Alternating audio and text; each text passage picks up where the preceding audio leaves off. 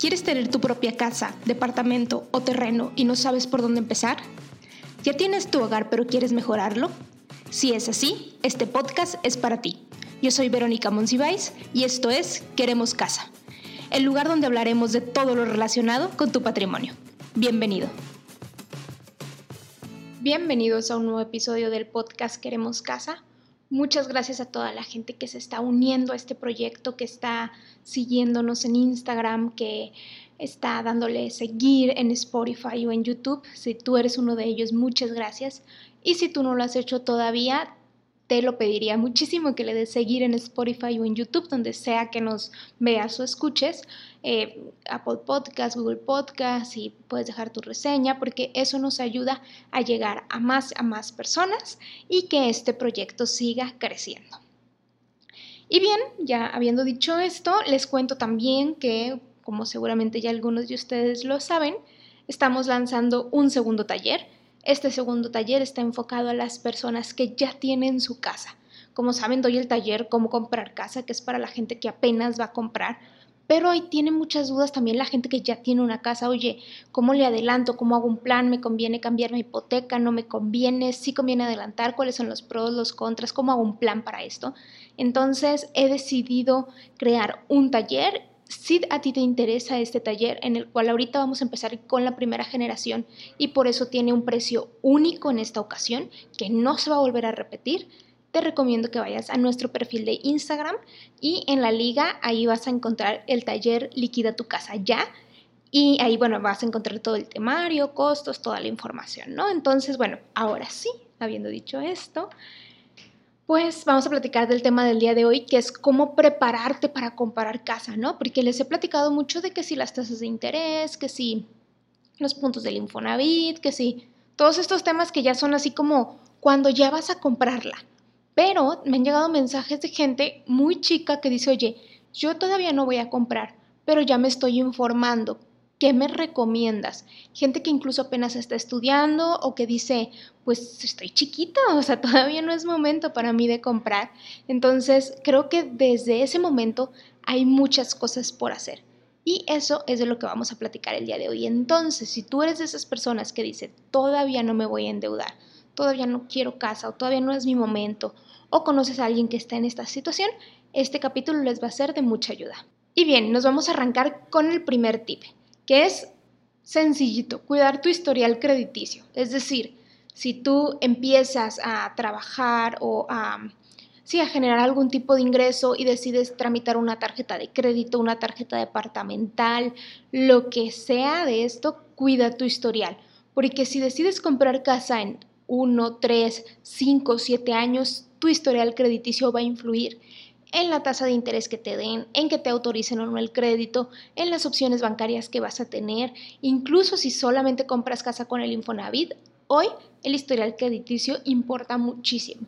Entonces, cuídalo, en verdad, aunque te den una tarjeta departamental de 500 pesos, 1000 pesos, es decir, de poquito crédito disponible, yo te recomiendo cuidarlo muchísimo. Y aunque solo compres unas unas cuantas prendas de ropa o algo muy pequeño, liquide en tiempo, haz tus pagos correctamente, manéjala adecuadamente la tarjeta, porque en verdad influye muchísimo. Incluso ni siquiera si vas a llegar a comprar casa, o sea, si desde antes de eso decides comprar un auto o solicitar cualquier otro tipo de crédito, el historial crediticio importa. Entonces, empiézalo a cuidar.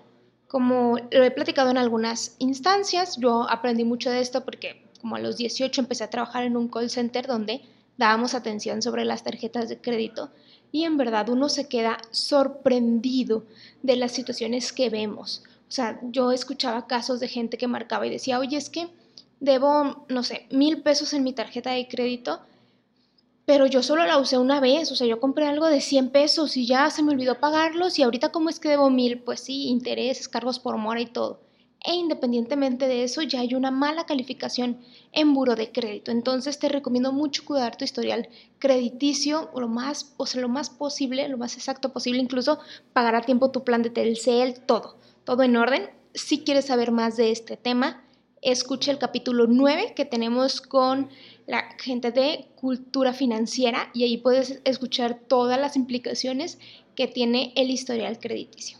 El punto número dos es tratar. Digo tratar porque sé cómo es la situación en nuestro país, el momento que estamos atravesando. Entonces, soy consciente de lo que está sucediendo y por eso digo tratar. Y es tratar de trabajar en empresas que sí te tengan registrado con las prestaciones de ley y con tu sueldo de manera correcta. La Ley Federal del Trabajo establece que debes de tener prestaciones y las prestaciones son pues estar dado de alta en el Instituto Mexicano del Seguro Social, estar dado de alta en el Infonavit, entre otras prestaciones. Y eso hace que desde el momento en el que empiezas a trabajar, tu patrón empieza a aportar para que cuando decidas comprar tu casa tú ya tengas un dinero ahí ahorrado. Es un dinero tuyo, no es un crédito que te prestan, o sea, es un dinero ahí tuyo que se llama su cuenta de vivienda. Entonces, si tú desde chico empiezas a trabajar en empresas que sí te tengan dado de alta, que sí estén registrándote con tu sueldo, no de esas empresas de, ay, te doy de alta con el mínimo, elige esas empresas. ¿Y por qué te lo digo? Porque mm, cuando estamos chicos, cuando estamos jóvenes, eh, es muy sencillo, pues no sé, mm, tienes varias alternativas laborales, ¿no? Una empresa donde te dicen, te pago 10 pesos y te tengo dado de alta con el Infonavit, con IMSS, con todo. Y a lo mejor encuentras otro lugar donde te dicen, no, yo te pago 12, nada más que, o sea, 12 pesos, pero no te tengo dado de alta en nada. Entonces uno a veces elige pues el mayor flujo de efectivo pero la afectación más adelante es más fuerte de lo que logramos ver. Incluso va más allá del tema de comprar casa. Está relacionado con el tema de las pensiones, del afore, incluso si, no sé, imagínate, tú vas a trabajar a, a esa empresa donde te pagan 12 pesos y no te tienen dado de alta. Y en el trayecto tienes un accidente. ¿Cómo reportas un accidente de trabajo ante el IMSS? ¿Cómo vas a hacer que te paguen incapacidades? si no te tienen dado de alta. Entonces siempre para mí es como muy importante hacer mucho hincapié en que tratemos de trabajar en empresas que sí nos den las prestaciones de ley, porque además de que es lo que deben de cumplir, nosotros somos los principales afectados si esto no sucede. Si quieres saber más de este tema, te recomiendo el capítulo 26 del podcast, donde hablo todo sobre las aportaciones patronales y cómo se va haciendo este ahorro para tu casa. El tercer punto, y es el más obvio de todos, creo yo, es ahorrar ya sé, se dice muy sencillo, se dice muy fácil, pero no es tan, en la, práctica pues no, no, es tan sencillo, ¿verdad? Y es ahorrar el monto que puedas, ya como vayas pudiendo cada semana, ir incrementando tu ahorro cada año, como tú lo establezcas, pero ahorrar. ¿Por qué? Porque cuando llegas a comprar casa, hoy en día ya no puedes llegar en ceros. Antes sí se podía, es decir, antes decías, oye, yo no traigo nada de dinero, pero quiero una casa, y con el Infonavit que tenías y tu crédito bancario se terminaba pagando la casa, y bueno, más bien sí, sí se terminaba pagando la casa, pero te lo daban en un crédito, ¿no? O sea, quedabas endeudado. Hoy en día sí te piden eh, de entrada que hagas ciertos pagos, gastos notariales y cosas así. Entonces, yo te recomiendo desde ahorita empezar a ahorrar. Y obviamente aprender a jugar con ese dinero, ¿no? Si lo pones en una inversión, etcétera, hay muchas alternativas hoy, pero ahorrar de a poquito, de a como puedas, eso es algo que te va a servir muchísimo, ya sea que lo tengas como backup de fondo de emergencias o que tengas tu fondo de emergencias y además empieces a ahorrar para una meta en específico, pero ahorrar es la alternativa. Y aquí tengo dos capítulos eh, enfocados o relacionados con esto. Uno de ellos es el capítulo 15 que habla sobre el ahorro y uno de ellos es el capítulo 17 que habla sobre la generación de ingresos. ¿Por qué? Porque a veces, pues, mm, con el sueldo que tenemos no es posible ahorrar. O sea, a veces con el sueldo que tenemos es, o sea, se completan las necesidades que, tenemos, las, los pagos que tenemos y a lo mejor no nos da, no, no se nos, sí, no, no, con eso no nos alcanza para ahorrar. Entonces a veces hay que generar algo más. Entonces, bueno, ahí también está el capítulo 17. Entonces el 15 y el 17 creo que te pueden servir para este tema en específico. El punto número cuatro es aprender lo más que puedas sobre finanzas personales y finanzas de pareja. ¿Por qué digo finanzas de pareja? Porque típicamente cuando compramos una casa, la compramos en pareja.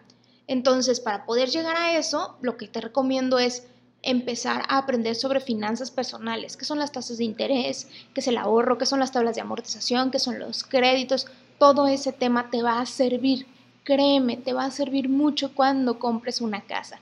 Y si desde ahorita te puedes empezar a informar y, ni siquiera es que tengas que gastar en eso, a lo mejor escuchando podcast, leyendo sobre eh, libros de finanzas personales, eh, o sea, creo que hay mucho, mucha información allá afuera sobre finanzas personales. Yo tengo un capítulo recientemente, si no me equivoco, es el capítulo 30, donde puedes ver recomendaciones de libros y además te puedo recomendar también algunas cuentas y podcasts. Podcast puedes escuchar de Finanzas, con, Finanzas y Café, de Paco.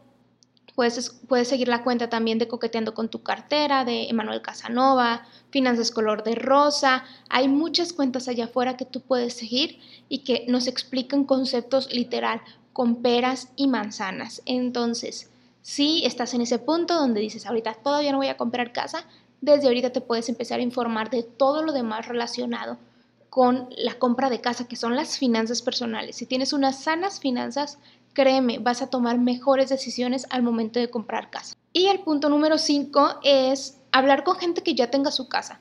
Yo siempre he dicho que necesitamos hablar más de ciertos temas, entre ellos el dinero. ¿Por qué? Porque poca gente se atreve a realmente hacer preguntas relacionadas con el dinero. Claro, hay que tener mucha confianza con las personas y eso.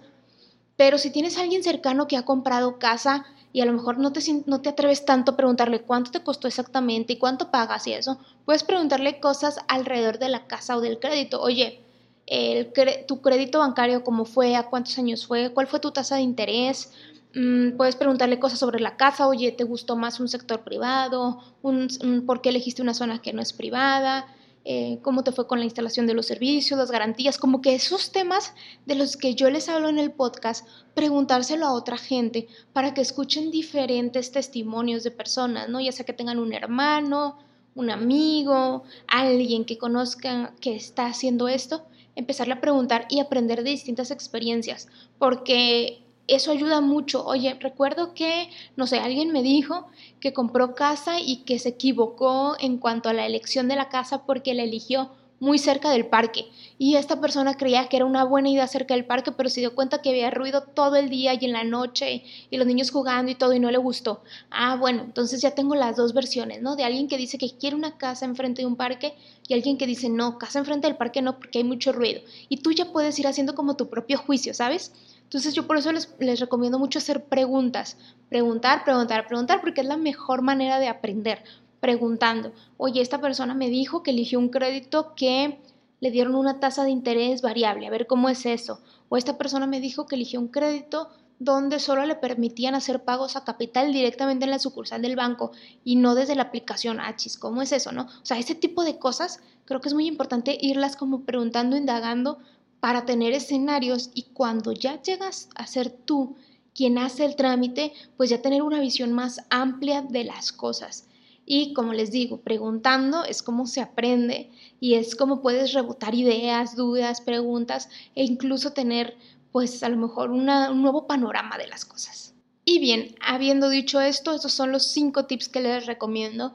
Como les digo, les van a ser de mucha ayuda si ustedes están o estudiando o simplemente empezando su vida laboral y no saben exactamente en qué momento van a comprar casa, mientras vayan cuidando estas cosas, les aseguro que para cuando llegue ese momento van a estar muy bien preparados. Y bien, pues este es el capítulo del día de hoy. Ya saben que si tienen dudas, preguntas, sugerencias, aportaciones, ideas, lo pueden hacer, nos la pueden hacer llegar en Queremos Casa en Instagram directamente, ahí es donde contesto yo o en nuestro correo electrónico queremoscasa.solimon.com.mx. Suscríbanse por favor a nuestras plataformas, a nuestros canales de YouTube y de Spotify porque eso nos ayuda muchísimo. Y bueno, pues nos seguimos escuchando, nos escuchamos la próxima semana.